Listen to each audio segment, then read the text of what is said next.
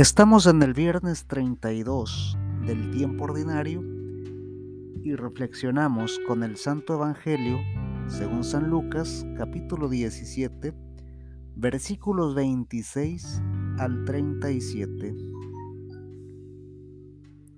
Como pasó en los tiempos de Noé, así pasará también en los días en que regrese el Hijo del Hombre. La gente comía y bebía y se casaba. Hasta el día en que Noé entró en la barca y llegó el diluvio y todos murieron. Lo mismo sucedió en los tiempos de Lot. La gente comía y bebía, compraba y vendía, sembraba y construía casas. Pero cuando Lot salió de la ciudad de Sodoma, llovió del cielo fuego y azufre, y todos murieron. Así será el día en que el Hijo del Hombre aparezca.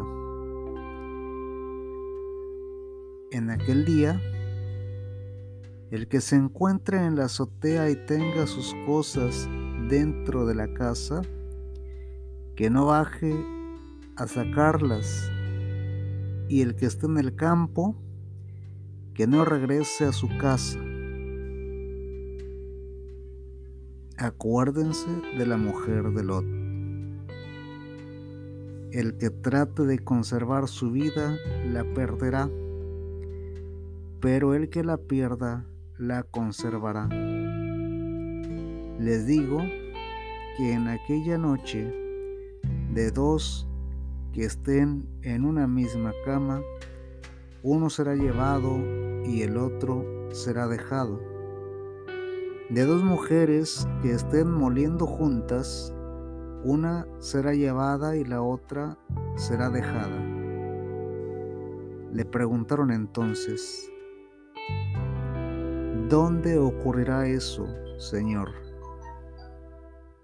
Y él les contestó, donde esté el cadáver, ahí se juntarán los buitres. Palabra de Dios. Te alabamos, Señor. Seguimos en la línea del fin de los tiempos. Quiero aclarar que el fin de estas reflexiones no es asustar a nadie.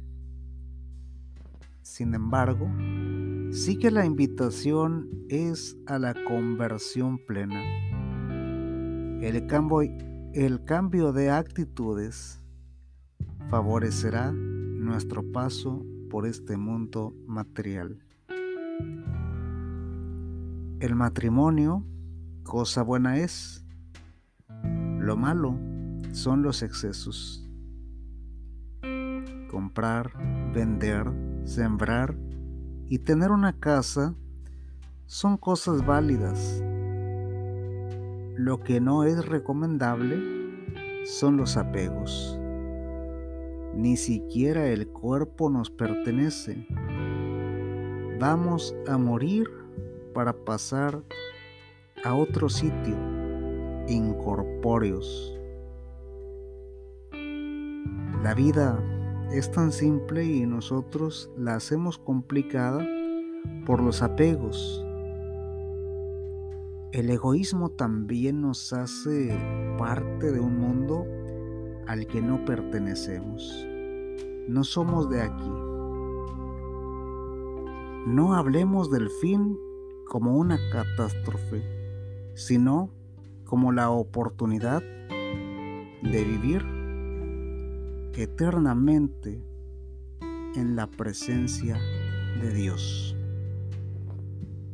Es decir, tengamos la plena conciencia que de acuerdo a nuestras actitudes,